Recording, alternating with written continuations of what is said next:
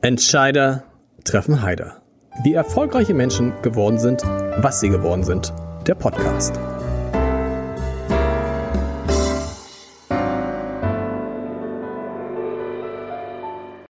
Dieser Podcast wird präsentiert vom Haspa Private Banking für Unternehmerinnen und Unternehmer. Wir stimmen Privat- und Firmenvermögen perfekt ab.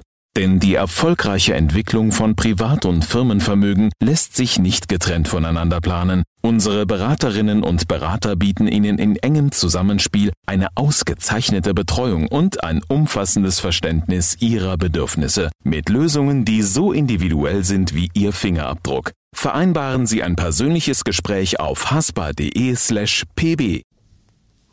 Herzlich willkommen. Mein Name ist Lars Heider. Und in einer Minute werden weltweit 197 Millionen E-Mails verschickt. 1,6 Millionen Dollar über das Internet ausgegeben und 500 Stunden Inhalte hochgeladen in einer Minute weltweit. Und am letzten, also am Hochladen von Inhalten, will ich mich heute mit dem Mann beteiligen, dessen Firma ich diese ganzen und viele andere Zahlen und Informationen und Statistiken zu verdanken habe. Ich freue mich sehr, wirklich sehr, dass äh, Friedrich Schwand heute da ist, der Gründer und Chef von Statista. Ähm, und ich kann nur allen sagen, die jetzt dran sind, es wird ein tolles Gespräch, weil es ist eine tolle Firma, über die man kaum was weiß. Es ist ein toller Gründer, über den man noch weniger weiß und über den man, glaube ich, heute ein bisschen mehr erfahren wird.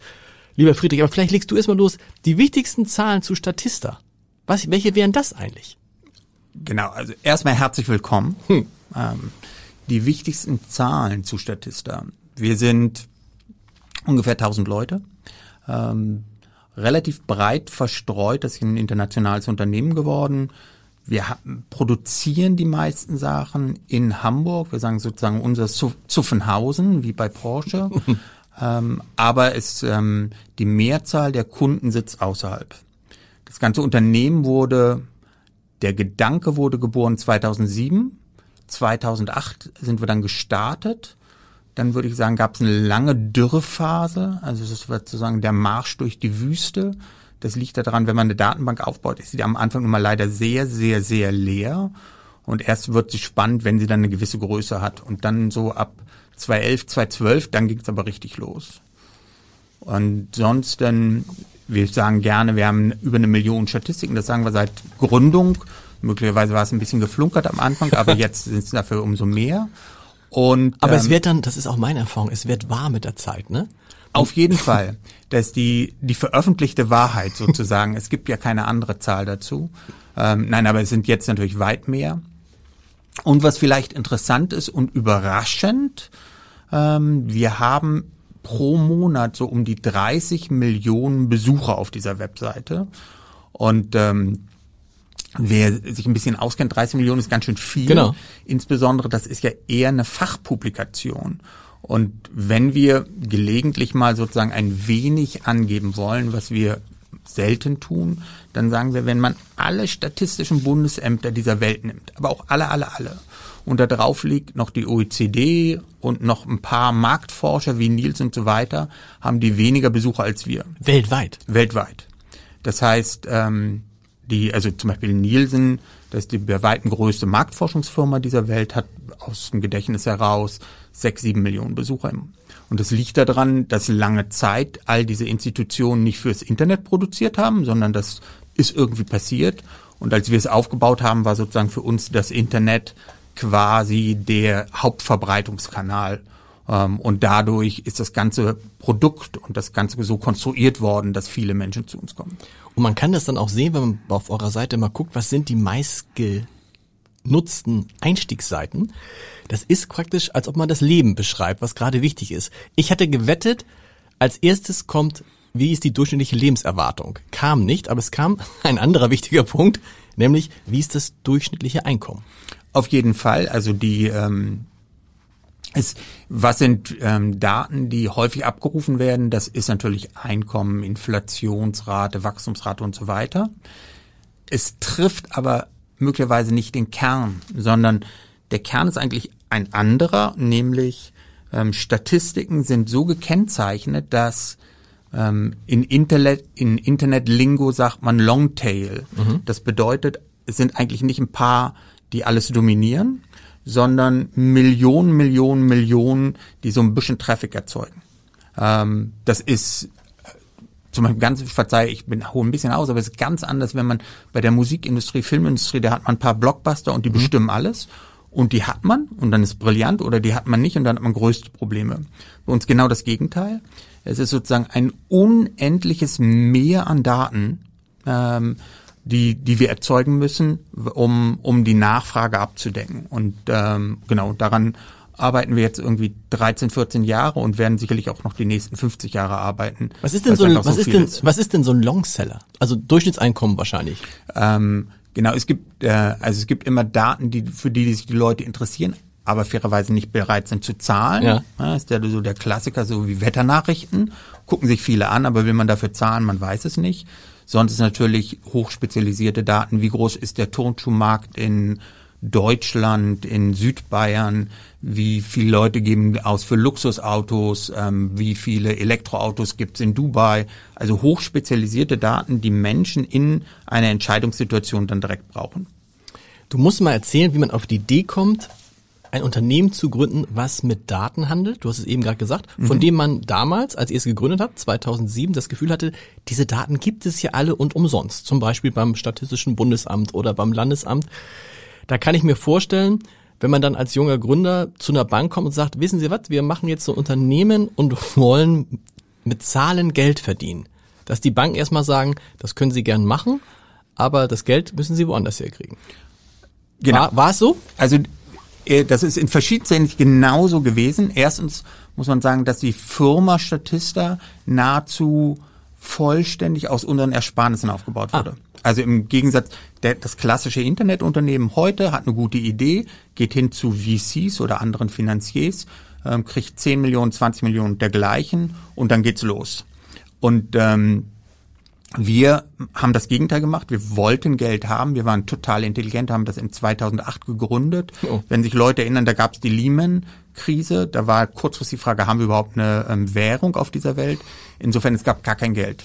Und ähm, das führte dazu, dass alle, also wirklich ähm, alle, die beteiligt waren, sich selbst ausgebeutet haben bis zum geht nicht mehr. Also ich habe ewig kein Gehalt bekommen. Die Leute, die für uns gearbeitet haben, wirklich für sehr wenig, weil wir es war eine Art Vision, die wir aufbauen wollten.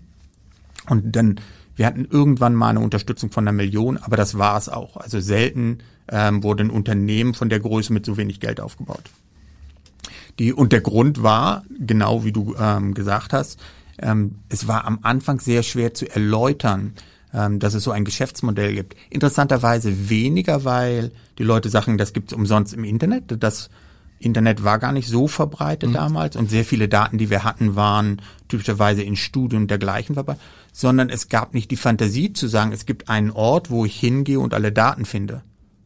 Und jetzt sagt man, aber wer braucht, und ich weiß noch, ähm, einer sagte uns, wer braucht denn Statistiken? Ähm, ein Geldgeber. Also deswegen, heute klingt es nahezu banal, also deswegen ist es ja auch nicht extrem originell, einen Ort zu schaffen, wo du nee. alle relevanten Marktdaten findest, aber in der damaligen Zeit war es, ähm, ähnlich wie ähm, Netflix. Es gibt einen Ort, wo du alle Filme findest. Klingt total clever. Und das linear nicht abzurufen, sondern wann du willst. Und so genauso bei uns. Wie bist du damals denn drauf gekommen? Du hast vorher auch als Unternehmensberater gearbeitet, hattest schon eine eigene Unternehmensberatung, genau. richtig? Hast davor bei der Deutschen Telekom gearbeitet, warst Assistent des Vorstandes. Das war damals dann Ron Sommer. Das war ähm, der König selber, genau. also ähm, etwas, etwas ausgeholt. Also ich fing, fing an bei der Deutschen Telekom zu arbeiten, bin durch wirklich Zufall dann dort Assistent geworden. Ähm, habe ähm, ein großes Unternehmen kennengelernt, was total faszinierend war. Ich war vorher also akademisch ausgeprägt bis zum geht nicht mehr und hatte ähm, wenig bisher mich sozusagen im Berufsleben orientiert, sondern eher mit Theorien befasst. Ähm, war dann da und stellte nach fairerweise nach drei Jahren fest, dass ganz große Unternehmen nicht das meine ist. Warum? Also naturgemäß geht es sehr politisch ab. Es gibt ganz andere Sachen und man ist relativ weit weg vom Produkt. Das muss so sein, aber es ähm, hatte mir keinen Spaß gemacht. Mhm. Und ähm, dann habe ich gekündigt, cleverweise auch ge ähm, ge äh, gekündigt, ohne einen neuen Beruf zu haben. Und ähm, bin dann durch Zufall ähm, bei einer Beratungsfirma genannten Boston Consulting, hab dort ähm, Aber da landet man ja eigentlich nicht durch Zufall, oder? also Also da muss schon, also Ich- ich für glaube, die, die sich, wer sich mit Beratung nicht so auskennt, ist glaube ich also äh, Boston Consulting, BCG oder McKinsey, das sind die beiden, wo eigentlich alle, die Berater werden wollen, hinwollen. Und entsprechend schwer ist es. äh, hundertprozentig und hätte ich höchstwahrscheinlich geplant, dahin zu wollen, hätte ich es nie geschafft. Ich war mehr so, es ist jetzt sinnvoll, einen Beruf zu haben. Freunde haben gesagt, wir arbeiten da, probier es einfach mal und ähm, vermutlich war auch sozusagen die Kenntnis über Telekom und so weiter hilfreich. Jedenfalls bin ich dort gelandet, ähm, habe das relativ lange gemacht und habe mich sehr früh schon spezialisiert auf Internetdaten, neue Geschäftsmodelle und Medienunternehmen. Hab für Springer gearbeitet, für, für Bode, für ProSieben und so weiter. Und dann irgendwann gab es auch dort die Phase, ähm, dass man sich das vorstellt, das sind ganz tolle Unternehmen, international, große Partner. Aber ich stellte fest, es gab immer mehr Partner und eigentlich hat sozusagen eine, so eine einzelne Person immer weniger zu sagen. Ähm, und deswegen haben wir dann drei, vier Freunde ähm, gesagt, wir machen unsere eigene Beratung. Auch das ist relativ typisch. Ja. Ähm, und waren dann Alle, weiter waren alle, kamen alle vom BCG oder? originellerweise einer von McKinsey und sonst alle vom BCG. Okay. Aber auch das, also nochmal, typischer kann es nicht sein und ähm, hatten uns in, waren in Hamburg ähm, und haben uns dann spezialisiert weiter auf Medienunternehmen ähm, und neue Geschäftsmodelle. Und es lief sehr schön und, und, und, und recht erfolgreich, also für eine, für eine kleine Nische. Aber dann gab es tatsächlich in 2007, 2008 ähm, eine Phase, wo ich einfach sagen wollte, ich wollte nicht mehr anderen Leuten kluge Ratschläge geben, denn was machen Berater? Die analysieren ganz viele Daten und irgendwann sagen sie, machen Sie doch mal das. Und dann, man hilft beim Umsetzen, aber es ist schon so, andere entscheiden, andere übernehmen die ganze Verantwortung, sondern wollte selber etwas umsetzen. Es ist für ähm, Gründer war ich ähm, relativ alt, also zurückgerechnet bin jetzt 54 und Statista ist ähm, irgendwie so um die 13, 14 Jahre alt ähm, und dann war davor nochmal ähm, vier Jahre ähm, die Beratung, sprich irgendwie Ende 30. Und ähm, die ich habe das aber als nie als Verlust empfunden, sondern es war so, man hat wirklich mal ein bisschen Erfahrung gesammelt, ähm, man weiß, was es ist, auch mal Fehlschläge zu haben, man hat so ein bisschen mehr Gefühl für Menschen und ist nicht nur so eine Lingo-Heißdüse. Ähm, und ähm, genau, und dann ist tatsächlich so gewesen, 2007, ähm, dass die Entscheidung fiel, okay, jetzt machen wir uns selbstständig. Und dann hast du, wie, wie, du hattest die Idee und hast es deinen Freunden auf Mallorca erzählt? Genau. Die, äh, auch da ist es weniger, also ähm, wenn man sich gründet, hat man so etwas wie einen Gründungsmythos. Ja. und der ist meistens der Mythos sozusagen, wie sich das gehört für einen Mythos, gibt nicht ganz die Realität wieder, denn er muss ja sozusagen, Ja. da wird ja was Besonderes gemacht. Die wie jetzt aber die Realität, die Wahrheit und nichts als die Wahrheit. Und die sieht wie folgt aus. Wir also ein etwas jüngerer Kollege Tim Kröger und ich hatten, wir wollten uns selbstständig machen. Wir wussten aber im ersten Schritt noch nicht was. Ja. Ja, sondern es war, sondern wir haben im Wesentlichen gesagt, wir springen ins Wasser und dann erst überlegen wir uns, was genau machen wir. Also wir setzen uns selber unter Druck und sagen, okay, wir gründen uns. Und dann hatten das alle irgendwie akzeptiert und, und gesagt, okay, tut es. Und dann haben wir eine lange Liste gemacht, wie das so Berater tun, von zig Geschäftsmodellen. Da war eine Bäckereikette dabei. Das Absurdeste damals war die Bank in Griechenland, die wir aufbauen wollen. Also Die Bank gegen Griechenland. in Griechenland. ach so. Wir dachten, aus irgendwelchen Gründen, Griechenland ist auch ein toller Markt. Ja. Das war kurz vor der Griechenland-Krise. Ähm, und dann waren diese ganzen Modelle da und es war unter anderem aber auch eins, lass uns was mit Daten machen. Ja. Und dann war der Übergang im Wesentlichen, dass wir, dann gingen wir durch alles durch und sagten, Leute, wovon haben wir wirklich eine Ahnung? Und diesen Test würde ich jedem, der sich selbstständig machen will, immer mitgeben. Wovon weißt du wirklich was und kannst dich sozusagen in die Kunden reinfühlen? Und das ist ja klar, ich habe von Bäckerei keine Ahnung, von Kaffeehäusern keine Ahnung und so weiter. Ich trinke Kaffee, bla. Ähm, und das führte dazu, dass wir sagten, okay, aber wie Leute Daten nutzen und wie sie brauchen, das wissen wir, weil das ich habe sowas ähnliches studiert mit VWL und ähm, Statistik. Ähm, ich hatte es die ganze Zeit als Berater benutzt und ich weiß, was wichtig ist bei Daten, wie sie aufbereitet werden müssen und wie sozusagen der, es gibt eine Art Verdauungsprozess von Daten, also wie sie dargestellt werden und wie sie zu Entscheidungen finden. Und das war dann die Entscheidung, das zu machen. Gab es damals denn schon die Firmen in, keine Ahnung, wo die sitzen, in Asien, die für Unternehmensberater zum Beispiel die Charts vorbereitet haben? Es gab gar nichts. Es gab gar also nichts. Es ist Weil das ist ja heute so typisch, dass so ein Unternehmensberater sich sagt, was brauche ich eigentlich? Ich brauche Charts und ich brauche Statistiken und die hat sich ja früher alles zusammengesammelt, ne? Genau, also die ähm, deswegen, ich kam aus einer Zeit, in der ich in Zeitungen Charts ausgeschnitten habe, die auf eine Seite geklebt habe, die zu der Produktion, das waren Grafikerinnen in Deutschland, die das dann sozusagen in ein Slide gegossen haben. Das war unsere Umgebung und dann haben wir sozusagen gesagt, da kann man besser, das kann man Ganze besser umsetzen. Und dadurch ist dann Statista entstanden. Okay. Und, äh, und äh, ich weiß, es klingt eigentlich, eigentlich ist nochmal die, die Zeit jetzt ähm, 2008 gegründet, ist gar nicht so lange her. Es war wirklich was anderes.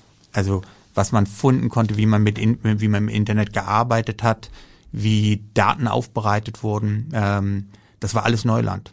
Deswegen, wir hatten auch Glück, dass der Name Statista hilft. Der ist also in allen Sprachen verfügbar und wir haben sozusagen die, ähm, den Namen sozusagen gesichert in allen Ländern, dass sowas überhaupt verfügbar war. Heute ist ja sozusagen alle Namen gesichert und man muss sie teuerst kaufen. Der Mythos Mallorca, den musst du noch erklären. Also das, das ist, Das- dann, also ist, ist nicht so ähnlich wie diese 1 Million. Das, Genau. Der Mythos Mallorca heißt im Wesentlichen, ohne Idee sind wir gesprungen, haben Okay. gesagt, wir gründen. Es gab keine Vision, wie wir es machen wollen. Und sonst haben uns im Wesentlichen dann gesagt, irgendwas mit Daten. Und auch dort war die ersten, ich würde mal sagen, sechs Monate noch lange nicht klar, was wir mit Statistik und den Daten machen wollen, sondern am Anfang waren wir sehr stark hinter Wetterdaten hinterher Okay. und dachten, wir könnten mit Wetterdaten viel machen. Und es hat sich sozusagen immer mehr rauskristallisiert, das ist es nicht, das ist es nicht. Und dann ist das Statista entstanden.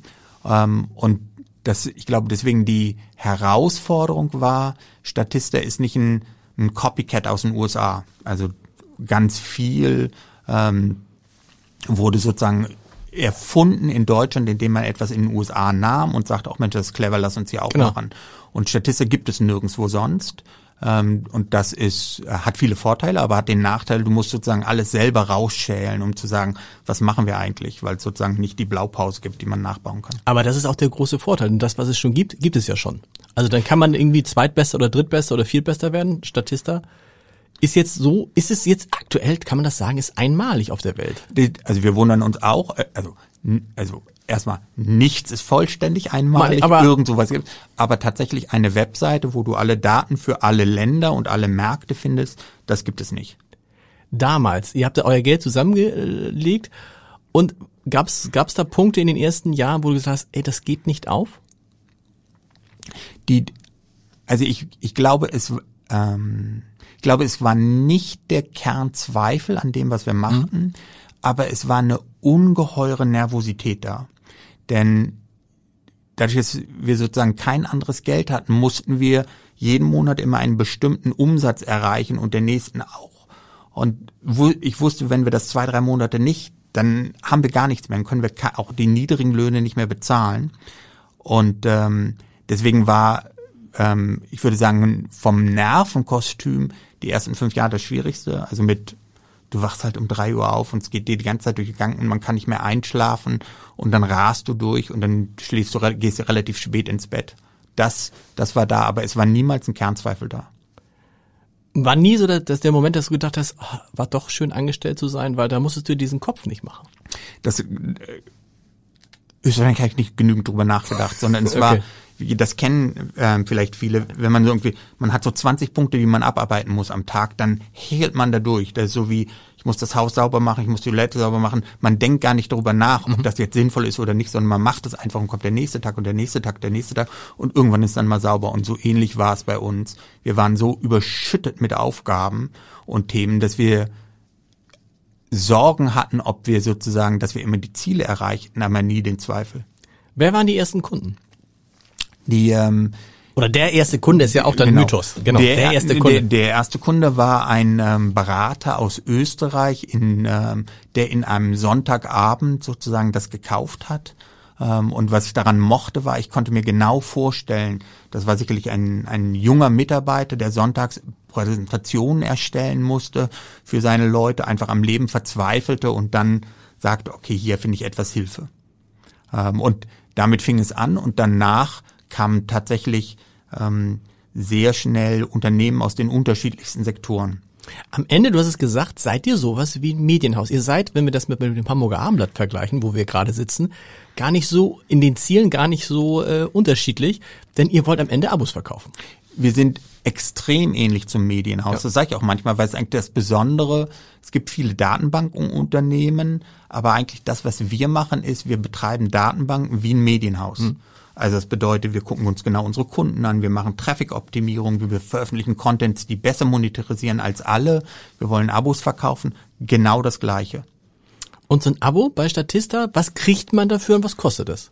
Also es gibt typischerweise ein Einstiegsabo, damit hat man Zugriff auf die, ich nehme mal in Deutschland, die deutschen Statistiken. Das kostet 39 Euro im Monat. Mhm. Ähm, das ist für ähm, im Vergleich zu Medienabos teuer, im Vergleich zu Datenbank und Marktresearch unglaublich billig. Ja. Also Unglaublich. Ja, das, genau. unglaublich. Genau. Also typischerweise ist, wenn man Produkte bei Nielsen, Ipsos oder wie die Firmen heißen kaufen, liegt man so bei 10.000, 20.000. Mhm. Das heißt, wenn man Statista einsortiert, würde man immer sagen, das ist der Discounter mhm. in diesen Preisen. Und dann das, das ist ein Einstiegsaccount. Einstiegsaccounts sind so gebaut, dass sozusagen Menschen es mal nutzen können, aber in ihrer vollständigen ähm, Schönheit sie natürlich sozusagen da den sogenannten Corporate Account brauchen. Und der kostet ähm, um die 8000 Euro. Ja? Mhm. Das ist da Jahr für Jahr sind die gestiegen, weil ähm, wir immer mehr sozusagen Daten dort hinein. Das kann dann aber auch eine Firma macht einen Abschluss für 8000 Euro und dann können das diverse Leute bei dieser und Firma nutzen. Und dann dürfen nutzen. das fünf Leute nutzen. Okay. Ähm, und dann ist das Übliche, wenn man ähm, das mehr haben will, ähm, dann gibt es sogenannte Enterprise Accounts und die können durchaus ähm, in die Hunderttausende gehen. Ähm, und, und werden dann sozusagen immer teurer, weil sozusagen die Quelle dann für diese Leute ist, ihre Daten zu finden. Da habe ich äh, gelesen, stimmt das? Der, einer der größten Kunden ist Google? Genau, wir sind ähm, also die, es gibt verschiedene Großkunden, ähm, aber wir sind, ähm, wir arbeiten besonders eng mit Google und Amazon zusammen ähm, und das erkläre ich mir so, dass wir hier eine Art moderne neue Markt-Research-Firma sind und dass natürlich ähm, Google und Amazon besonders affin sind für solche Unternehmen. Aber das ist ja cool, weil ich meine, ihr kriegt Geld von Google und Amazon. Meistens ist es ja umgekehrt. Auf jeden Fall. Also Medienhäuser sollen jetzt ja auch Geld kriegen ja. von Google, habe ich gehört. Aber, aber ihr, schon, ihr, ihr schon länger. Aber ähm, wir bekommen schon länger und arbeiten sehr, sehr gut mit denen zusammen. Und das liegt natürlich daran, dass sie auch sehr viele Marktforschung machen und Marktanalysen. Und da liegt das so, was ist so Spitzen-Abo-Preis, ohne jetzt zu sagen, welche Kunde das ist, aber reden wir da schon von einer Million im Jahr? Oder ja. ist das, ja, okay. Genau das geht so weit. Ähm, wo wir, ähm, das ist das eine, was ich aber fast noch faszinierender finde, ist die Breite unserer Kunden. Mhm. Also, dass man sich das vorstellen kann, also das Unternehmen, das Abonnieren ist klar, aber wir sind sehr stolz, dass wir zum Beispiel Bayern München und Dortmund und Real Madrid und Liverpool und Arsenal. Was, was machen, was recherchieren, recherchieren die? Transfersummen? Ähm, weniger, da gibt es andere, sondern wir sind sehr, sehr gut für Merchandising. Wir sind okay. sehr, sehr gut, damit die verstehen, was, ähm, was sind die Interessen ähm, ihrer Kunden. Also, und zwar auch Fanbasis mhm. außerhalb derjenigen, die kommen. Wir haben sehr viele Daten dazu weil wir Leute haben, die sehr passioniert sozusagen gerne an, an solche Fußballclubs verkaufen. Und deswegen haben wir dort so, das ist ja das Schöne, kann man in diese Datenbank das Ganze aufbauen. Es ist die katholische Kirche und die evangelische Kirche da. Was, sind, welche Daten sind für die interessant? Ähm, alles rund um die Gesellschaft, wie sich mhm. die Gesellschaft verändert, wie sich Wirtschaft verändert. Sowohl die, die beiden Kirchen sind sowohl riesige Wirtschaftsbetriebe, mhm. dafür ist es wichtig, und auch die Sie würden es nie so nennen, aber haben natürlich auch Abonnenten, die bei Ihnen regelmäßig kommen und die Interesse haben und die bedient werden müssen. Und gar keinen so geringen Abo-Beitrag zahlen. Und gar keinen so geringen Abo-Beitrag zahlen mit einem sehr sozusagen innovativen ähm, innovativen Preissystem. Und nochmal dafür zurück, natürlich ist es auch für die hilfreich, solche Daten zu haben. Und das, was wir erkannt, also was wir sehen, ist, es gibt praktisch keine große Organisation, die nicht sich sozusagen mit Daten auseinandersetzt um Entscheidungen zu treffen. Was für mich, was ich mich dann gefragt habe, ist so einer wie Google. Wieso kauft ihr das bei euch und sagt, das können wir doch auch selber? Wir sind Google, wir sind die größte Suchmaschine. Es muss doch, müsste doch jetzt einfach gedacht für die ein leichtes sein, diese Daten selbst zusammenzustellen. Ähm, also erstens ist es so, Google kann, also glaube ich, Google und Amazon kann alles. Mhm. Ähm, warum tun sie es nicht? Ich glaube, zwei Gründe. Das eine ist, was wir machen, ist ähm, nicht eine rein technische Dienstleistung. Also es ist nicht so, wir gehen durchs gesamte Internet durch und ähm, tun einfach alles mal zusammen, sondern zum einen sind 50 Prozent der Daten kommen von unseren eigenen Researchern. Also wir machen mit die größten Marktforschungsetats haben wir in Deutschland, um so viele Leute zu befragen. Ja, also 50 Prozent produzieren wir selber der Daten. Ähm, das ist eine längere Antwort, aber ähm, und warum? Ähm, weil wir es können und weil es uns ungeheuer hilft, ähm, das international auszurollen. Wir sagen manchmal, ähm, da vergleichen wir uns mit Netflix und Netflix hat, hatte mal einen House of Cards Moment. Das bedeutet, davor haben sie nur Sachen aggregiert und dann haben sie durch, ich glaube, Zufall House of Cards produziert und festgestellt, oh, ist ja brillant. Ich besitze alle Lizenzrechte und es ist was ganz Besonderes, das man nur auf Netflix sehen kann. Und dann kam The Crown, Stranger Things und so weiter. Und wir machen genau das Gleiche. Zurück zu Google und das findest du halt nur bei uns. Und wir decken insbesondere die gesamten, ich nenne es mal so Digitalmärkte, modernen Märkte ab mit unserer Marktforschung für alle Länder. Das, das ist ein Grund, warum es Google nicht kann. Und der andere Grund ist, es ist eine riesige Handarbeit. Man denkt sozusagen, es ist alles automatisch. Es ist nicht so, zu entscheiden, welche Daten wichtig sind, die Updates dieser Daten zu finden, die Verträge zu verhandeln. Wir haben mit 23.000 Quellen Verträge. Denn die Zulieferer sind nicht sehr sozusagen reduziert auf fünf, sechs Majors, wie in der Musikindustrie, sondern du hast halt in jedem Land, in Thailand drei, vier Marktforscher, die halt auf Thailand spezialisiert sind. Und damit das alles zusammenkommt, schließt du Verträge ab, kaufst die Daten und stellst sie dann ein. Das ist interessant, dass du sagst, das ist Handarbeit. Man würde sich ja denken, mit Hilfe der künstlichen Intelligenz, mit Algorithmen können das Algorithmen nicht machen? Können Algorithmen diese Daten nicht zusammenstellen, nicht erheben? Ähm, können sie nicht, sondern wir Algorithmen helfen beim mhm. Identifizieren, Algorithmen helfen beim Priorisieren, aber es ist so, dass ähm, wir festgestellt haben, wenn du Menschen auf die Algorithmen setzt, bist du nochmal viel effizienter und viel zielgerichteter, als wenn du alles der Technik überlässt. Ähm, auch da wieder Geschichte. Am Anfang war Statista ein stärkeres Technikunternehmen als jetzt also 1000 Leute, das ist ja schon mal was. Absolut. Und ähm, vorher ist es sozusagen als über Algorithmen gegangen und dergleichen. Und wir stellten fest, dass sozusagen, jetzt kann man sagen, die Algorithmen waren nicht gut genug, aber es immer noch ganz viele wichtigen Statistiken nicht erkannt wurden, Sachen falsch eingestellt wurden und wir auch ein bisschen die, die Nutzer gespammt haben. Und erst als wir Menschen draufsetzen, die diese ganzen Bereiche steuerten, man kann sich so stellen, da ist dann eine Person zuständig für ähm, den Bereich Fast Moving Consumer Goods für den Bereich ähm, Thailand und Indonesien. Mhm. Und der scannt halt diese Märkte durch, sieht, was fehlt und äh, macht das Ganze. Du hast dich schon relativ früh mit etwas beschäftigt, an dem viele gezweifelt haben, nämlich Paid Content. Ja. So. Und jetzt musst du mal erklären, weil das funktioniert ja bei euch. Also wie viele Abonnenten habt ihr jetzt? Wir haben, schon, um, hast du schon gesagt, 80? Nee. Also wir haben 23.000 Abonnenten ähm, und davon sozusagen äh, viele natürlich die günstigere Accounts haben, aber es sind so um die 23.000 zahlende Kunden. Und ähm, warum funktioniert das? Sagen wir mal fairerweise ist es so, Menschen haben immer für Daten gezahlt. Ja, das waren vorher Studien und andere Sachen, so dass die Zahlungsbereitschaft da war. Dann ist es so, dass unsere Hauptkunden sind natürlich alles Unternehmen. Mhm. Und das ist auch immer, da gibt es eine höhere Zahlungsbereitschaft als bei Privatpersonen.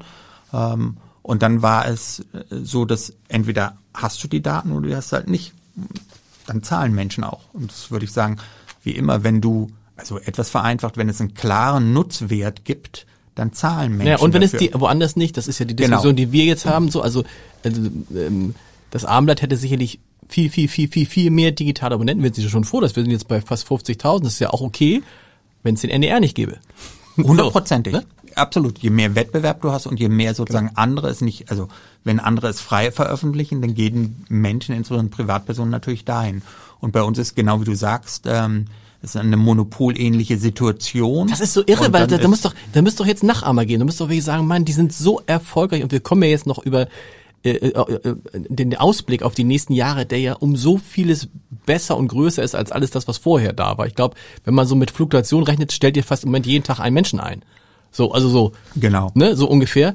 Aber wieso kommt keiner und sagt, das mache ich auch, weil es zu aufwendig ist? Also die, ähm, auch hier wieder, äh, also, man also keiner, keiner ist übertrieben, ne? Aber, genau. aber ja. ähm, also was, was sind die sogenannten Eintrittsbarrieren mhm. in diesen Markt hinein? Das eine ist, um so eine Datenbank aufzubauen, brauchst du, Gott, selbst wenn du ganz, ganz, ganz viel Geld hast, drei, vier Jahre. Okay. Also das heißt für uns das sehr, sehr schön ist ein Frühwarnsystem. Natürlich würden wir das mitbekommen, weil die Leute ähm, sozusagen Leute abwerben oder andere Sachen machen. Eins.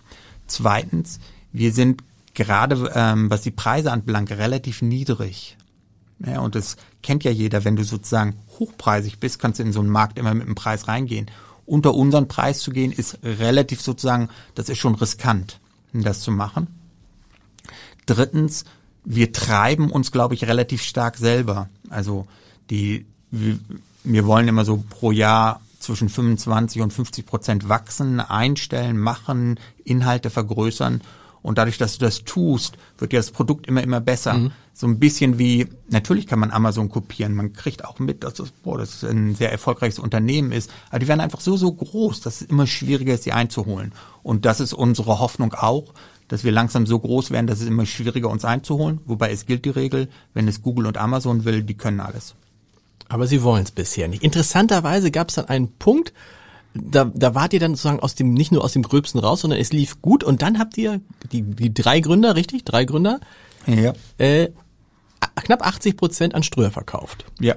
Im Jahr 2015, 15, 15, 15, 14, 15, Also- 2015 steht hier. Genau, 2015 15. und ähm, dass man das weiß, Verkaufsprozesse sind immer, man verkauft nicht einfach so in Klar. der Internetzeit, sondern es ist typischerweise, man verkauft, dann bleibt man länger drin und hat nochmal sozusagen nach zwei, drei Jahren so ein, ein, ein nächstes Ziel, wo man das macht.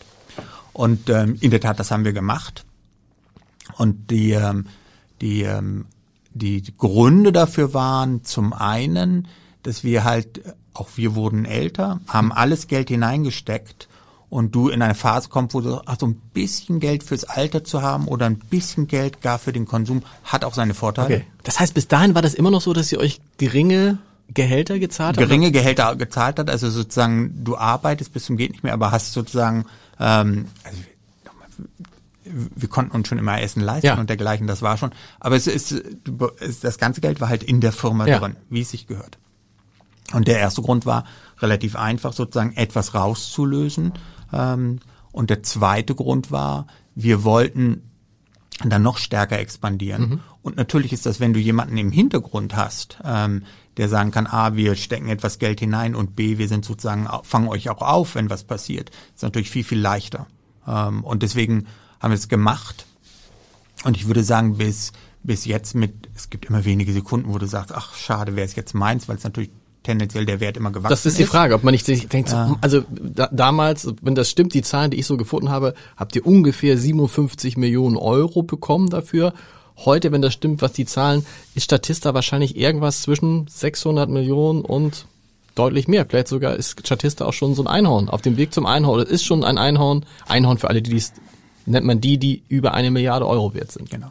Die, ähm, also erstmal um das letzte zu beantworten, ähm, Statista macht in diesem Jahr an Erlösen irgendwas zwischen 100 und 110 Millionen und wächst relativ stark.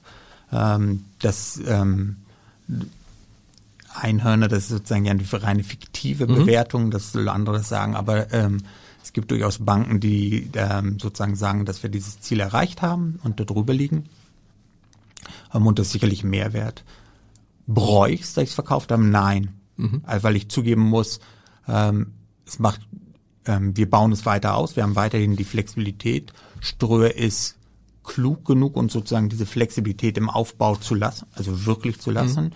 Ähm, und gleichzeitig hat es aber auch mal Vorteile, durchzuschlafen und nicht die ganze Zeit Ja. sozusagen diese Stressmomente zu haben. Und es ist umgekehrt so, dass ähm, ich würde sagen, für, ähm, für unsere ähm, Wünsche, was wir erreichen wollen, ich glaube, haben wir gut ausgesorgt. Aber du wolltest es ja. Du wolltest ja auch diese nicht durchschlafenden, die schlaflosen Nächte nicht durchschlafen, die schlaflosen Nächte haben.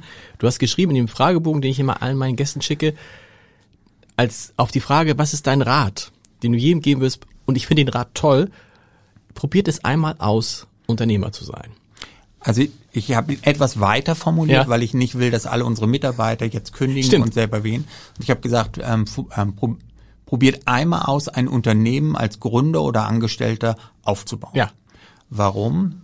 weil es ungeheuer viel Spaß macht, etwas zu erfinden, etwas festzustellen, Krisensituationen zu haben. Aber es ist einer der kreativsten Prozesse. Und ich glaube daran, dass Wirtschaft nicht nur etwas ist, wo man etwas Geld verdient und gut ist, sondern ich glaube, dass es hochkreatives ist, was ganz, ganz viel Spaß machen kann. Und deswegen ist das in der Tat die große Empfehlung. Ich bin mir nicht sicher, ob ich allen empfehlen würde, das mit 25 oder 26 zu machen. Warum? Weil der Erfahrungshorizont einfach immer noch so beschränkt ist auf Sachen, die mit Roller Skates, Musik und vielen, sagen wir mal, eher jugendlichen Dingen zu tun hat. Und gerade die zahlreichen Geschäftsmodelle, die alle noch schlummern, sind eher sozusagen im sogenannten B2B-Bereich vorhanden. Mhm. Aber ja, ich würde es jedem raten, einmal zu machen. Wie gesagt, als Angestellter oder eigener Gründer. Aber lieber später als früher. Also bei mir ist es sozusagen so, dass ich sage, nehmt ein bisschen Erfahrung mit. Ja ähm, weil ihr einfach dann mehr Chancen habt und auch Sachen besser bewerten könnt. Man hat auch mehr zu verlieren, ne? weil man hat schon mal. Du hast vollkommen recht. Man hat schon mal geschmeckt, wie das Leben so sein kann. Ne? Man, man, a, man hat mehr zu verlieren. B, ja. ähm, das kennt jeder Familienvater und ähm, und jeder Familienmutter, dass wenn du dann da bist, natürlich musst du plötzlich zwei Leute ernähren oder drei Leute ernähren, die da, da dran, sozusagen die, die Erwartungshaltung an dich ist natürlich höher, das musst du mitnehmen. Aber ähm, umgekehrt hast du halt viel, viel mehr Erfahrung, die du hast. Wie ist es denn jetzt wiederum, na, du bist ja zum Teil Angestellter, ne? Teile gehört euch ja noch, aber ist es, macht das einen Unterschied wieder? Ähm, es macht insofern einen Unterschied, dass ein bisschen sozusagen das Risiko abgefedert mhm. wird. Von den Entscheidungen, wie wir vorgehen und wie wir agieren, macht es gar keinen Unterschied. Mhm. Also es, die, im Positiven wie im Negativen, das erfolgt dich wirklich die ganze Zeit. Also du kannst nicht in Ferien sein und vollständig abschalten. Du denkst immer wieder darüber nach, ähm, aber es ist ein angenehmes Nachdenken. Ja, weil du ja wieder neue Sachen ausklügelst. Wie gehst du in bestimmte Länder? Wie baust du deine Organisation weiter auf? Das ist ja sozusagen das ein, also es macht sehr, ich finde, es macht sehr, sehr viel Spaß, eine Organisation sozusagen zum Start zu bringen und ein Produkt aber es ist natürlich genauso schwierig, ein Unternehmen, was eine Million macht, in die 100 Millionen zu bringen, weil die Organisation ist anders. Du musst deine Leute anders steuern. All das ähm, lernst du halt dabei.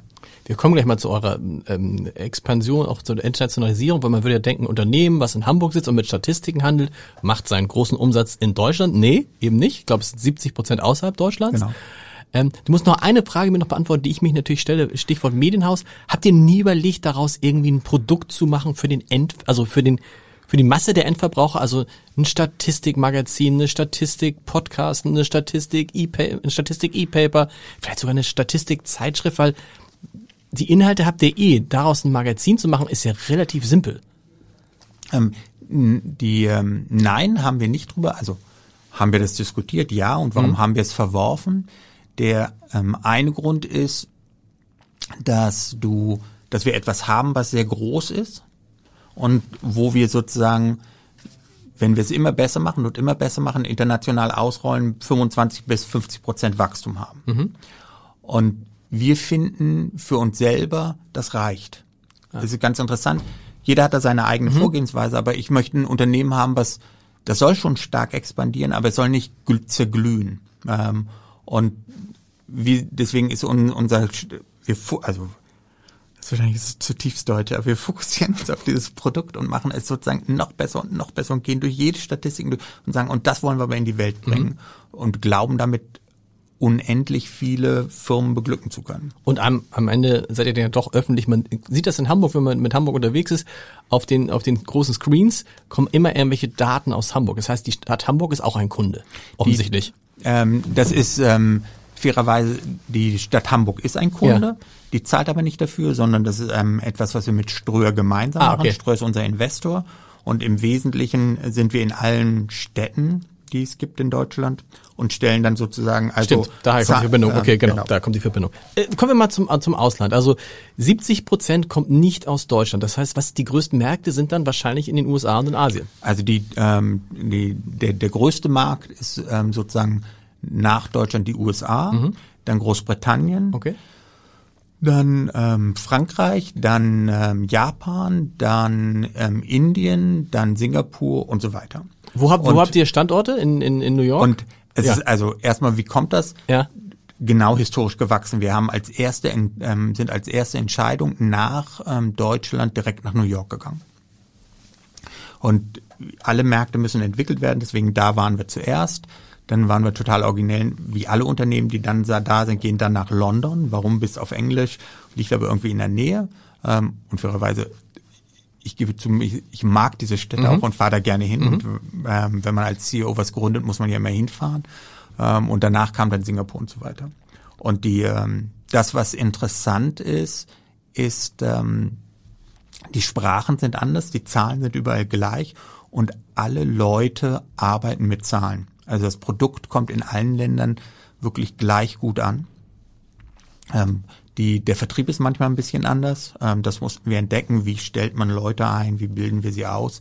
Aber ansonsten ist es relativ leicht, das ganze Produkt zu internationalisieren. Denn dank Google und ein, zwei anderen Suchmaschinen ist es so, dass sozusagen darüber wir sozusagen die erst die Marke aufbauen, Besuche aufbauen und dann aus diesen Leads ähm, Abonnenten kriegen. Genau, du hast, dieses, du hast dieses Sprachproblem eigentlich nicht, weil Zahlen kennt jeder und genau. so Grafiken lesen, das ist, das ist international. Ne? Universal, ne? absolut. Univers genau. Und deswegen ist genauso, wir, das ist durch Zufall entstanden, ähm, dass es eigentlich ein Produkt ist, was extrem leicht zu internationalisieren ist. Und ähm, ist tatsächlich der Ort Deutschland da sich sehr gut eignet, weil Deutschland eine extrem gute Reputation hat im Ausland und Leute sozusagen sagen, wir vertrauen Daten aus Deutschland. Die sind gründlich, die sind gut. Genau. Ich weiß, Vorurteile Nein, dieser Welt. Aber das, in dem Fall hilft es ja, in dem Fall aber, hilft es ja. Aber in diesem Fall hilft es auf jeden genau. Fall. Genau. Und kann man das alles aus, aus, aus Hamburg heraus? Ihr sitzt im, das war mir auch nicht klar, ihr sitzt im Brahms-Kontor. Das ist ja sozusagen viel ehrwürdiger, geht, geht schon noch ehrwürdiger in Hamburg, aber es ist schon sehr ehrwürdig. Tolles Gebäude, kennt man gegenüber von der Leishalle. Geht das? Kann man das von da aus steuern? Die, ähm, also man kann es steuern. Die, wir hatten uns das Gebäude, ähm, also fairerweise Seitenanekdote. Hm. Ich, ähm, ich wollte immer mal ein Haus haben und kam nie dazu, weil wie so das ganze Geld war halt immer investiert. Aber hatte deswegen immer einen Hang dazu, mir schöne Büros gerne auszusuchen. Ähm, um es ein bisschen zu rechtfertigen und das nicht nur sozusagen eine Eitelkeit des CEOs. Ich glaube auch, dass Menschen besser arbeiten, wenn sie in schönen Gebäuden sind. Das ist eine Wertschätzung. Und ich glaube, gerade jüngere Menschen lieben es, in der Innenstadt zu mhm. arbeiten. Mhm. Und so kamen wir durch Zufall auf dem Brahms-Kontor, der am Anfang relativ leer stand, so dass wir dort gar nicht mal so teuer unterkamen und lieben dieses Gebäude bis zum geht nicht mehr, haben so jetzt 50 Prozent der Flächen im Brahms-Kontor. Oh, okay. Also ein größeres Gebäude und ähm, glauben, dass in gewisser Hinsicht die Ehrwürdigkeit und dieses halt also es, das kontra kontrastiert sich schön, ne? Irgendwie hier das Start-up und dann dieses, also wenn das Gebäude mal kennt, es gibt, man kann das immer, es gibt vom Brahms-Kontor viele, äh, viele nicht, aber einige Videos, die da durchführen. Das ist halt wirklich so, wie man sich so vorstellt, so altes Hamburger Rädertum. Die Räder wären wahrscheinlich froh, wenn sie heute solche Gebäude hätten. Also so wie das Hieler Haus. Also genau. das ist sozusagen der Inbegriff, wobei man wissen muss, Hieler Haus ist der Beginn ähm, des Art Deco und ähm, Brahms Kontor ist das Ende des Art Deco, also viel bunter. Und es ist natürlich reiner Zufall, dass BCG im Chieler Haus sitzt und wir im ähm, Brahms-Kontor. Klingt aber nach, dass du schon an die Kraft des Büros glaubst in Zeiten, wo viele sagen, Homeoffice ähm, ist mindestens eine Alternative, wenn nicht mehr. Also ich, also erstens, ich glaube an, an die Kraft des Büros. Ich glaube daran, dass wir in Zukunft ähm, hybride Modelle haben mhm. werden. Ähm, heißt, was hat mich überrascht? Ähm, Statista ist relativ früh und sehr schnell von einem Tag zu 100 Prozent ins Homeoffice gegangen. Und mich hat überrascht, wie effizient wir geblieben sind. Ja. Ähm, das heißt, man, wenn man guckt auf die Zahlen und sowas machen wir natürlich rauf und runter, ähm, sind wir, haben wir an Effizienz gar nichts verloren. Punkt. Die ähm, ist ist Effizienz alles? Nein. Ich glaube, tatsächlich, dass mal eine große Errungenschaft war, die sogenannte Heimarbeit, wie das früher hieß, abgeschafft zu haben. Mhm. Dass es eine Trennung gibt, dass Menschen auch sagen können, hier habe ich Leute, mit denen bin ich zusammen ähm, und hier bin ich zu Hause und kann entspannen. Das findet momentan nicht statt.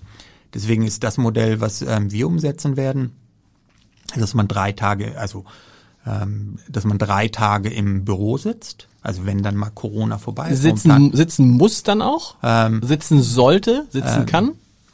Also sitzen darf, muss und sollte. ähm, okay. war, und zwei Tage sozusagen von zu Hause ja. aus arbeitet. Und warum? Weil ich glaube, dass es die Kreativität und die Zusammenarbeit und die Identifikation ungeheuer fördert. Und das kann man nicht über Teams oder andere Lösungen machen, sondern Menschen werden sonst isoliert. Das ist genauso wie man meint über Social Media, ich habe so und so viele Freunde, das sind keine realen Freunde, das ist ein Anbahnungskanal. Und gleich geschieht über Teams. Deswegen glaube ich, dass die Leute dort drei Tage sehr gut zusammen sitzen sollen und sich als Unternehmen fühlen. Ich glaube aber auch, dass sie zwei Tage sehr gut von zu Hause aus arbeiten mhm. können und dann auch die Flexibilität nutzen. Vor allem kommt ja bei euch hinzu, was es schwieriger macht, als zum Beispiel beim Abendblatt, wo viele Leute seit langem dabei sind, dass ihr halt jedes Jahr 200, 250 Leute genau. äh, onboarden müsst, wie das heute sagt. Wie hat man das früher eigentlich genannt? Äh, weiß ich weiß es schon gar nicht Einarbeiten. Ein, sehr gut. Einarbeiten müsst und das ist natürlich dann schwierig, weil das ist, sagen wir mal, in vier Jahren, wenn das so weitergeht, habt ihr eure Mitarbeiterzahl wahrscheinlich verdoppelt. Klar. Ja. Ähm, die, wir sind auch immer, also es ist, ist fast schon ein Running Gag bei uns, am Anfang des Jahres sagen, also wir werden jetzt keine mehr einstellen. Es kann nicht sein, weil wir die letzten drei, vier Jahre immer 200 und äh, das, das klingt so großartig, aber also es ist sehr schön, dass wir Arbeitsplätze ja. machen und das ist gut, aber umgekehrt ist natürlich auch so, du willst eigentlich irgendwann mal alle Namen kennen, das richtig integrieren und nicht immer mehr, mehr, mehr, mehr, mehr haben ähm, und immer mehr anmieten. Aber wir sehen einfach, dass die, die Chancen so groß sind und deswegen kommt jedes Jahr aus, nee, wir stellen keinen mehr ein, na gut, einer, zwei, drei und dann werden es doch immer wieder 200. Und ähm, toi, toi, toi, bisher geht das ganz gut. Wie viel sitzen in Hamburg? Von, ähm, ich glaube, jetzt sind wir genau, letzte Zählung 1100 und davon müssten 800 in Hamburg wow. sein und die Rest halt in den anderen was, was, sind, was, was, was sucht ihr? ihr? Man stellt sich vor, Programmierer, Grafiker, Redakteure, was, was noch? Programmierer, Grafiker, Redakteure trifft es genau. Ja. Es, ist, es ist wirklich alles. Also wir haben, ähm, wir haben sehr viele, die im Vertrieb arbeiten, mhm. wir haben sehr viele Account Manager, wir haben sehr viele Grafiker, ähm, wir haben sehr viele Programmierer, wir haben Controller, ähm, wir haben ganz viele Menschen, ähm, die bei uns als Analysten arbeiten. Mhm. Das ist vielleicht eine Besonderheit und eine schöne Geschichte.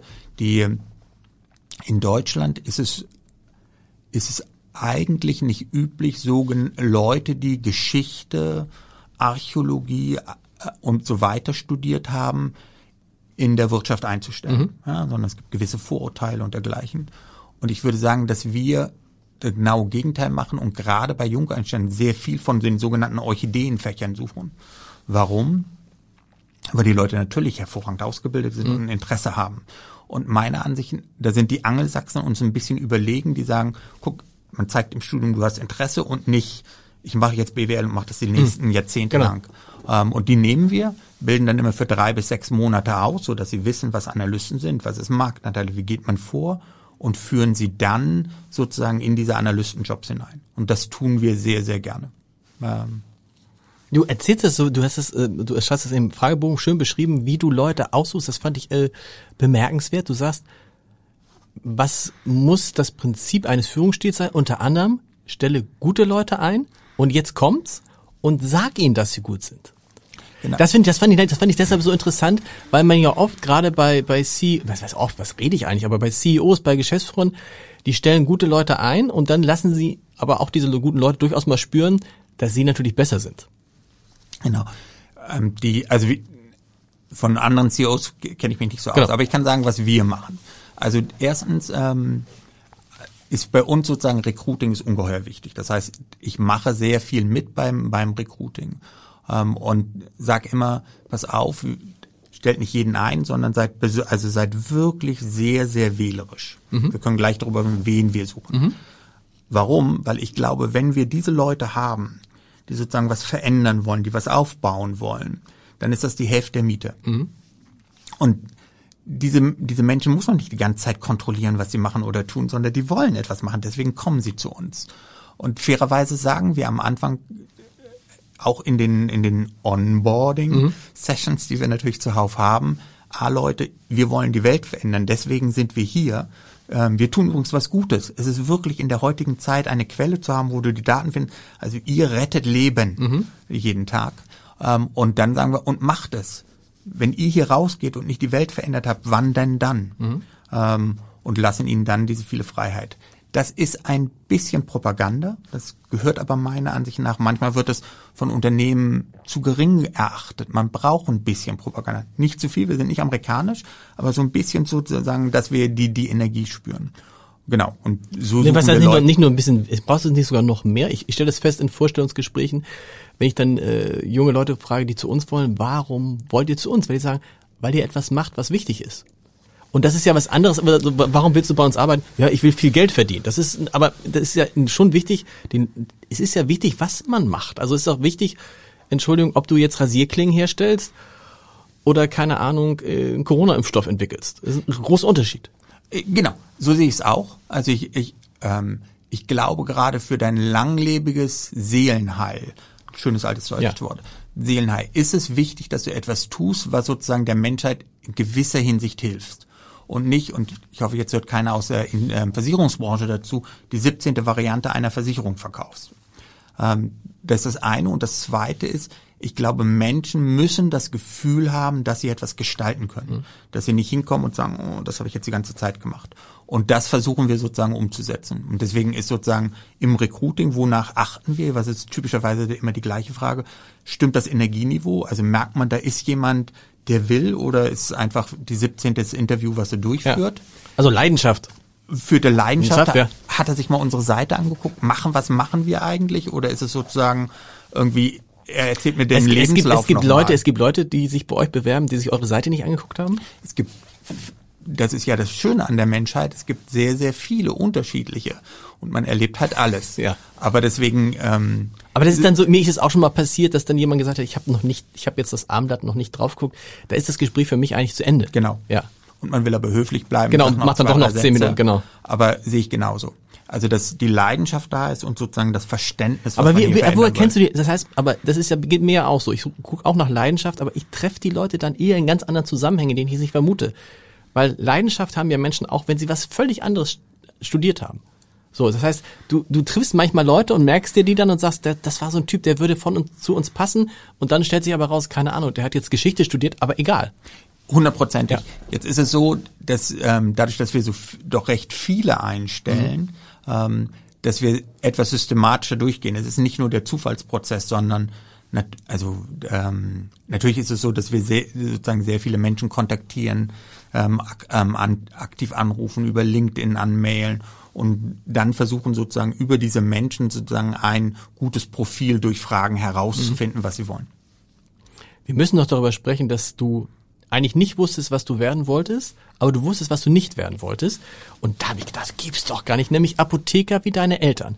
Da habe ich gedacht, Apotheker, das war ja damals, als wir beide, wir sind ja ungefähr, ungefähr gleich alt, ähm, Apotheker war doch damals so, äh, das, das waren die, die haben irgendwie ein Jahr gearbeitet, haben sich dann von zwei Wohnungen gekauft und haben sie 20 Jahre gearbeitet, hatten sie 40 Wohnungen, das Geld ging nicht aus, dieses Image war groß. Genau. Was kann es Schöneres geben, als Apotheker zu sein? Also die natürlich ist natürlich ist die Realität etwas anders. Also ähm, fairerweise muss man sagen, ich hatte ähm, zwei Eltern, die Apotheker waren, ähm, die beide sozusagen in einem Vorort von Hannover lebten, dort die Apotheke hatten und das ist ähm, dann ein Monopol in dem Ort. Ähm, die es, dass man sich das vorstellen kann, als Apotheker hat man natürlich tendenziell eher mit älteren Menschen zu tun und tendenziell ist eher das Leid und, Das und, und die Krankheit das Dominierende und nicht der Aufbruch. Ja. Und das hört man tagtäglich. Und meine Eltern haben das gemacht, weil das mehrere Generationen vor ihnen auch gemacht haben und typischerweise braucht man nicht viel Geld, um eine Apotheke aufzubauen. Aber mir war sozusagen von Anfang an klar, damit bin ich aufgemacht, das werde ich niemals machen. Weil zu destruktiv? Ähm, ich glaube, weil ein wenig zu viel Leid Mhm. und zu wenig du selber gestalten konntest. Apotheker selber sind sehr stark reguliert. Ähm, außerdem, nochmal, ich tendenziell würde ich allen immer sagen, immer was anderes zu machen, was die Eltern nicht gemacht haben. Ähm, aber ähm, umgekehrt, ich, das, und das, ähm, ist faszinierend, aber ich wusste wirklich von Tuten und Blasen überhaupt nicht, was ich werden wollte. Ich wusste, was ich studieren wollte. Das haben wir schon gesagt, was hast du studiert? Ich habe VWL, und studiert. Statistik Ja, okay. äh, studiert. Das hat mir so viel Spaß gemacht. Ähm, ich bin durch Zufall in Berlin gelandet ähm, und war dann 87 in Berlin. Hab dann die sozusagen Wende miterlebt, bin dann illegal nach Ostberlin gezogen, was ein Traum war. Also muss man sich vorstellen, es gab ja dieses eine Jahr, was völlig unreguliert war und hab durch Zufall dann vom von einem Ostler ähm, als Untermiete dann in, in Ostberlin und das war ähm, fast das Beste, was einem passieren konnte. Sammelst du deswegen, wie schreibst du, skurrile ostdeutsche Fotografien? Okay. Okay, du hast es geschrieben. Das, ist- das ist so, das ist klar. Ähm, Die, genau, Sammler sind ja was Merkwürdiges. Ob es die Briefmarke ist, die Eisenbahn und dergleichen. Ähm, ich bin durch Zufall irgendwann mal bei der Fotografie gelandet und habe, ähm, es gibt eine Fotografin, die heißt Sibylle Bergemann, mhm. ähm, die lange Zeit für Corona hier gearbeitet hat und in der Ostzeit gab es eine Zeitschrift, die hieß Sibylle. Mhm, genau. Ähm, und damit, Sehr bekannte Zeitschrift, ne? Also ich würde sagen, für also eine sehr bekannte Zeitschrift für Ostler. In, in, in, in Ostdeutschland, natürlich, in Ostdeutschland. klar. In Ostdeutschland, ja klar. Ich glaube heute, und dass man es weiß, war nahezu die einzige Modezeitung. Genau. Und das Tolle an dieser Zeitung war, dass sie sozusagen ganz viele, also Ute Mahler und viele andere Fotografen sich dort sozusagen ansiedeln konnten, weil sie halt nicht politisch zu sehr ähm, verfolgt wurden oder sozusagen Bilder zeigen mussten des Arbeiters, der lächelnd ähm, was macht, sondern mhm. sozusagen die Realität. Und ähm, die haben dann eine Galerie gegründet, Ostkreuz, und die, diese, die haben sozusagen sehr viele Fotos veröffentlicht. Und das ist, damit man das weiß, das ist, es ist schon leicht depressiv es ist immer nur schwarz-weiß, ähm, wie halt sozusagen Ostdeutschland ähm, war in, in Teilen. Und ich liebe diese Fotos und sammle die halt sozusagen seit längerer Zeit. Ähm, und jetzt das, wenn man, ich habe ähm, ein kleines Haus und wenn man sich das vorstellt, ist sozusagen alles voll mit diesen ist tatsächlich so, ja? Ja, ja, sehr zum Leid meiner Kinder, die sagen, es könnte noch mal was Buntes sein. Aber, hey. Aber wenn du dann ein Gespräch hast und jemand erzählt von so etwas eher so ungewöhnlichen, das äh, triggert dich das? Das ist doch ja. interessant. Genau, weil es natürlich zu unserem alten genau. Punkt, was ist Leidenschaft? Ja. Es geht ja nur darum, irgendetwas zu haben, wo man merkt, dass, dass dafür der Mensch brennt und dafür bereit ist und Sachen macht und sich interessiert. Ähm, und ähm, deswegen, je skurriler, desto schöner ist natürlich die Geschichte. Das heißt aber, was ist so mit so klassischen Kaufleuten? Die haben es dann bei euch eher schwerer? Also die so, so zahlengetriebene Leute, die sagen also, also und was ist also die dann kommen und sagen, was ist mit meinem Gehalt, was ist mit meinem Dienstwagen, äh, äh, wie groß ist mein Büro, weiß jetzt, ob es heute noch jemand fragt, das ist dann der ist bei Statista an der falschen Adresse. Also ich fange mal an, man soll auch den deutschen Kaufmann nicht unterschätzen. Nee. Das ist eines wir, wir haben natürlich auch ähm, viele Betriebswirte, die, die an verschiedenen Stellen arbeiten. Ähm, Dienstwagen haben wir abgeschafft. Okay. Es gibt keine Dienstwagen. Ähm, es geht so weit, dass ähm, wir ähm, keine direkten Sekretärinnen haben, sondern sozusagen all das selber machen ähm, und sitzen irgendwo mit, also irgendwo mit dem Mang im Büro. Wie Dienstwagen uns. habt ihr abgeschafft? Und dann kommt einer und sagt, der war irgendwo woanders top und sagt, ich will einen Dienstwagen und der kriegt keinen? Und der kriegt keinen Dienstwagen, ja. ähm, sondern im Wesentlichen wird, darf er sich selber einen Wagen besorgen, aber wir haben keine Dienstwagen. Okay. Ähm, cool. Und, ähm, keine Sekretärin, hattest du eben auch schon gesagt? Keine kein, zugeteilt, also so ein Pool, genau? Also es gibt auch keine Rechte, es gibt bei uns einen Nee, es gibt keine, keine Sekretärin. Ja, okay. Sondern es gibt Leute, die sich im, im Wesentlichen um die Offices kümmern, ja. dass sozusagen da alles läuft, macht. Aber ich glaube, heutzutage braucht man keine Sekretärin mehr, sondern kann alles selber organisieren. Mhm. Ähm, Muss man halt auch wollen, ne? Also ich habe hier auch schon, äh, so mal, ähm, CEOs sitzen gehabt, wo man merkte, hm, wenn die Sekretärin ihm nicht gesagt hätte, geh dahin, wäre er nicht dahin gegangen. Und der, die, die, wie sagt man heute, lost wären, also verloren wären, ähm, das stimmt, wenn sie das nicht hätten. Das stimmt, das ist sicherlich ein Vorteil. Um, und nochmal, ich lerne es ja auch erst kennen, vielleicht braucht ja. man irgendwann ab einer Kann Größe, sein. nochmal, wir sind, bei uns geht's jetzt noch. Ähm, umgekehrt finde ich, verlierst du die Kontrolle über deinen Kalender mhm. und andere buchen sich dann ein, weil irgendjemand das entschieden hat. Ich finde es gar nicht schlecht, dass du selber weißt, was du sozusagen jeden Tag machst. Ähm, und ich finde es auch gut, dass die Leute einfach direkt dich anrufen können und genau. nicht über irgendjemand gehen müssen. Ist jetzt nicht so, dass, ja, Punkt. Punkt du entspannst dich auf eine Art und Weise, das habe ich meiner Frau gestern erzählt, sagte, siehste, ähm, das kann man machen.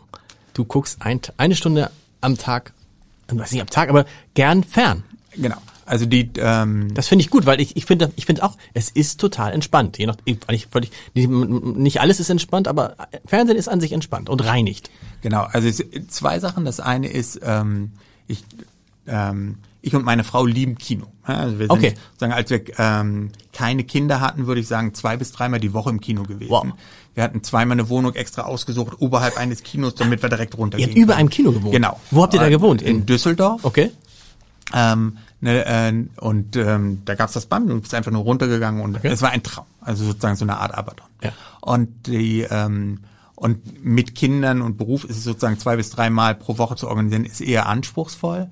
Ähm, aber ich nochmal, ich finde sozusagen klassische, also sehr gute skandinavische Krimis, englische Krimis, ähm, Und das Schöne ist, sie werden ja auch momentan noch und noch jetzt produziert. Genau. Und ich finde in einer hohen Qualität. Das heißt, du sitzt nicht abends vorm Fernseher und zappst dich da durch, sondern es ist schon, dass du sagst, ich gucke jetzt bei Also- Netflix, wem auch immer, irgendeinen Genau, abgeschlossenen also Film. Netflix, also Netflix, Amazon, Disney, Sky bieten da sehr gute Ware. Genau. Und, und nochmal, ich glaube, man braucht etwas, um den Kopf zu reinigen. Und ähm, das, ich empfehle nicht, Alkohol in rauen Mengen zu nehmen. Nee. Das finde ich sozusagen auf Dauer vielleicht nicht ganz so gesund. Und das hilft. Ja, das hilft. Ich wollte gerade fragen, mit, dem reinigen Stress, du spielst auch gern Tennis. Das heißt, für dich war dieser Podcast, zeichnen wir auf, am Tag, nachdem ähm, äh, Alexander Zverev Olympiasieger geworden ist. Ein großer ein, Moment. Ein, ein großer Moment, ein ganz gro- großartiges Spiel. Ja. Ähm, sozusagen die Dominanz gerade im ersten Satz. Genau, es gibt, ähm, äh, es gibt um jetzt Hamburg-Kolorit mit reinzubringen, es gibt, Endlich. es gibt natürlich Unterschied, sehr viele gute Tennisvereine und Hockeyvereine. Natürlich ist eine etwas besser als andere andere, der ist HTRC. Und dort spiele ich mit Leidenschaft ähm, zwei, dreimal die Woche Tennis meistens immer morgens, ähm, für die viele Zeit eher schlecht, ist aber völlig egal, aber es macht ähm, ungeheuer viel Spaß. Ähm, und das ist, aber je, ich glaube, ganz viele Leute haben so etwas, Genau. sagen einfach, ähm, wo du, wo du alles vergisst. Ist es denn so, dass das Ganze jetzt jemand, der aus, der ja nach Hamburg gekommen ist, ist es wichtig in Hamburg, in welchem Verein man dann ist? Dir ist es wahrscheinlich völlig egal, weil du interessierst dich für Tennis. Aber man hat schon manchmal den Eindruck, dass es ein großer Unterschied ist, ob jemand im HTHC oder im Club an der Alster ist. Und dann kommt die zweite Frage, bist du denn auch im NRV? Also jetzt nicht, ne, also so, spielt das immer noch so eine Rolle in den, in den, in den? Ich glaube nicht, mehr. Also ich glaube auch, ähm, ähm, ich, ich glaube, dass ähm, ich immer sagen würde, wo es ein Verein, der relativ nah ist, Ja. das eine ist. Und das zweite ist, habt ihr das Gefühl, die wollen euch sehen, die wollen, die wollen einen wirklich aufnehmen und es oder ist ein Ver- ähm, Verein, der eigentlich in sich sehr geschlossen ist und gar nicht so richtig. Das ist für mich das Wichtigste. Und ich finde den hat der Zimmer sehr zugänglich. Ich finde es ein, ein Verein, der sich bemüht, der gleichzeitig groß genug ist, dass er viele Plätze anbietet. Und, aber natürlich gibt es tausend andere, die genauso nett und gut sind. Wir müssen zum Schluss nochmal kommen, das mache ich jetzt in den nächsten Wochen und na Wochen, Monate nicht mehr, gerne in diesem Podcast kurz über die Politik sprechen. Auch Parteien sind wahrscheinlich Kunden Klar. bei euch. KundInnen. Was macht ihr? Macht ihr KundInnen? Macht ihr das, äh, gendert ihr alle eure Grafiken Genau. in der Zwischenzeit? Fällt mir jetzt so Also. zwischendurch. Oh, ein großes Thema. Ein großes Thema. Also ähm, wie, wie so vieles gehen wir wie folgt vor. Also wir, wir haben das Thema natürlich diskutiert und wie es sich gehört, je älter man wird, desto kritischer sieht man's ähm, und je jünger man ist, desto mehr sagt man, es ist eine Selbstverständlichkeit. Ähm, wir haben gesagt, dass wir ähm, jetzt mal in bestimmten Bereichen es austesten werden. Ähm, das heißt, alles, was auf Social Media läuft, Pressemitteilungen, ähm, unsere Infografiken, da werden wir konsequent gendern und interessanterweise auch mal Regeln einführen, damit man nicht auf drei verschiedene Arten Okay. Wenn ich mich recht erinnere, ist der Doppelpunkt, der kommen wird. Okay. Ähm, und ähm, werden aber in allen anderen ähm, sozusagen den Menschen in, ähm, nicht gendern und intern haben wir gesagt, jeder hat die Freiheit, es zu machen, wir wollen es aber nicht vorschreiben. Gut. Und, aber nur für Deutschland, ne? In anderen Ländern ist das. In, es, es ist auf Englisch ja kein Thema. Genau. Politik, was kann die Politik von Statista, was, wie kann die, wie kann, wie kann, wie kann Olaf Scholz, Annalena Baerbock oder Armin Laschet Statista nutzen im Wahlkampf? Darf ich die Frage drehen, dann, weil ich, Ja. ich, hatte, ich hatte eine Antwort, bitte alle Zuhörer entschuldigen, eine Antwort hatte ich vorbereitet, Ja, alle okay, anderen cool. nicht. Was ist mein Wunsch an dir? Äh, Und da, ich habe gehört, dass sozusagen Internet-Startups wichtig sind und Digitalisierung auch wichtig ist. Und da wird auch ganz viel geredet. Hm, Ich habe aus meiner Sicht gibt es zwei Sachen, die ungeheuer wichtig sind und alles andere empfinde ich, was da vorgeschlagen wird, als nicht ganz so entscheidend. Nummer eins. Alles entscheidend ist, sehr gute Leute nach Deutschland zu holen. Es ist wirklich, oh, die ganzen Gelder und so, kommt alles. Wenn ihr gute Leute habt, wie kriegen wir gute Leute nach Deutschland? Trivial führt dazu ein, dass insbesondere Universitätsstudiengänge auf Englisch angeboten werden. Warum? Die Leute wollen nach Deutschland. Wir sind, haben so eine gute Reputation. Wo kann man das lernen? Wenn man sich die Niederländer anguckt, da werden praktisch bei den Bachelorstudien 50 Prozent auf Englisch angeboten. Und oh Wunder, ganz viele gehen dorthin und studieren. Das könnten wir genauso. Und damit hast du die Masse an guten Leuten, gerade im Ingenieursfeld, die wir dann brauchen, um sozusagen die ganzen Geschäftsmodelle aufzubauen. Mhm. Was ganz einfaches und einfach mal weg. Deutschland ist eine, Deutsch eine super nette Lokalsprache, wie, wie Niederländisch. Mhm. Aber das ist es dann auch. Mhm. Und diese Erkenntnis zu haben. Das zweite ist, und das ist das Trivial, das wollen ja auch alle mal die Infrastruktur herzustellen, dass man wirklich überall schnelles Internet hat. Und mehr muss man nicht machen. Mhm. Alles andere ist sonst, führt keine zusätzlichen Regulierungen. Es kommt von selbst. Entschuldigung. Nee, das, das war das Wort zum Sonntag, das Wort, aber ich wollte aber sehr gut. unbedingt loswerden. Und es, es passt auch in diesem politischen Bereich, das erinnert mich an, an den Podcast mit Olaf Scholz, der dann ja auch meistens auf die Frage, die man ihm gestellt hat, nicht geantwortet hat, obwohl es hat sich gebessert. Ja. Ähm, demnächst auch übrigens, in wahrscheinlich in diesem Podcast wieder Olaf Scholz, an Armin Laschet auch, Annalena Baerbock. Ja, die ist noch, äh, wir sind dran. Äh, trotzdem nochmal, was Politik, äh, Parteien sind Kunden bei Statista, ohne ja. zu sagen, welche, klar. Was, was, was sind da so Statistiken, für die dich interessieren und die im Wahlkampf wichtig sein könnten? Also alle Parteien haben, wenn ich das Account, wir haben es einer Partei nicht erlaubt. Okay. Ähm, die tendenziell auf dem rechten Spektrum ist, ohne, ohne sie weiter Namen, zu genau. nennen, aber sie ist am Anfang des Alphabets. Und die, ähm, die, ähm, es ist so, dass sie natürlich sozusagen, wofür kannst du gebrauchen? Einmal da hast du sehr umfangreiche Marktforschung, mhm. was sozusagen Leute interessiert, was sie ticken, wie Einkommen verteilt sind und das sozusagen rauf und runter geschnitten. Und das zweite ist natürlich alles, was im weitesten Sinne mit Wirtschaftsthemen oder großen Trendthemen hat. Mhm. Also ungeheuer viele Statistiken zum Klimawandel. Habe ich und gesehen, das, war, das hat mich sehr, also äh, Klimawandel, Plastikmüll, äh, das, das ist mit bei den, bei den Top äh, das ist mit Seiten, die am, am abgerufen werden. Genau. Ne? Und, und fairerweise nicht, weil wir Gutmenschen sind, ja. sondern weil wir ähm, sagen, das sind die Themen schlechthin, die die Unternehmen brauchen, mhm. ähm, um zu entscheiden, wie sie vorgehen wollen. Also mal, jedes Unternehmen beschäftigt sich sozusagen auf CEO-Ebene mit diesem Thema. Du hast typischerweise immer viele Daten, wo du sagst, oh, es wird alles heißer und dergleichen, was passiert. Aber viel spannender ist ja sozusagen das eine Ebene weiter runterzubrechen mhm. und genau zu sehen, was heißt das für meine Industrie, was kann ich machen, wo wird am meisten ähm, CO2 ausgestoßen und das recht detailliert zu haben. Und wie ist die Lage tatsächlich? Das ist ja das, was du vorhin gesagt hast, wir wollen die Welt besser, machen, ihr wollt die Welt besser machen.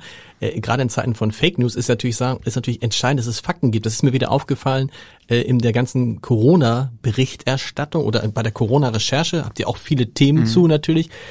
Ähm, wann immer ich jetzt was gesucht habe, wie viel Impfstoff gibt es eigentlich in Deutschland, bin ich immer auf Statista-Zahlen mhm. gekommen, wo du dachtest, okay, und da sahst du ja das, worüber jetzt alle sprechen, was ja vom, vom halben Jahr, als ich vor einem Jahr gesagt habe, Leute, in einem halben Jahr wird es mehr Impfstoff geben als Nachfrage. Da haben alle gesagt, du spinnst und es ist das konnte man aus den Zahlen ja damals schon herauslesen. Genau. Und so ist es ja bei ganz, ganz vielen Sachen, bei vielen Dingen, die Leute auch in Frage stellen, sagst, guck dir mal die Zahlen an. Und die Zahlen werden im Zweifel ja viel, viel wichtiger ähm, als Meinung.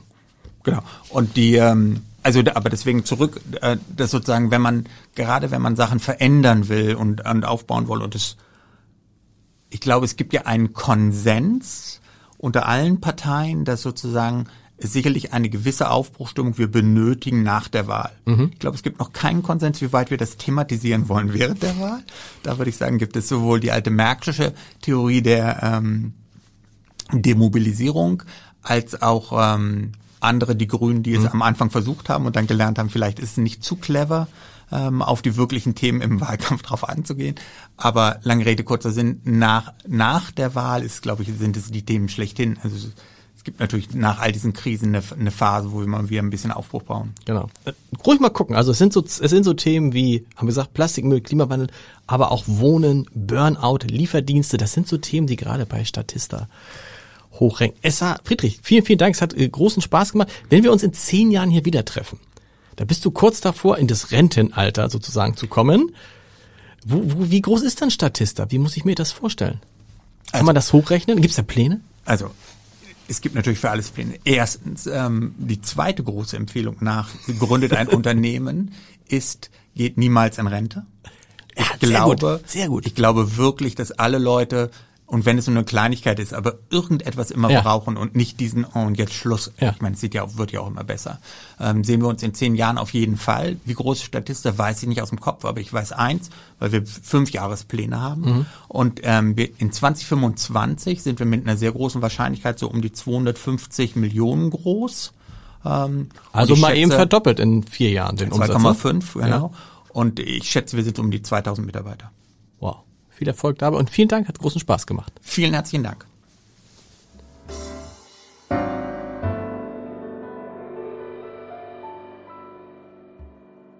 Weitere Podcasts vom Hamburger Abendblatt finden Sie auf abendblatt.de slash podcast.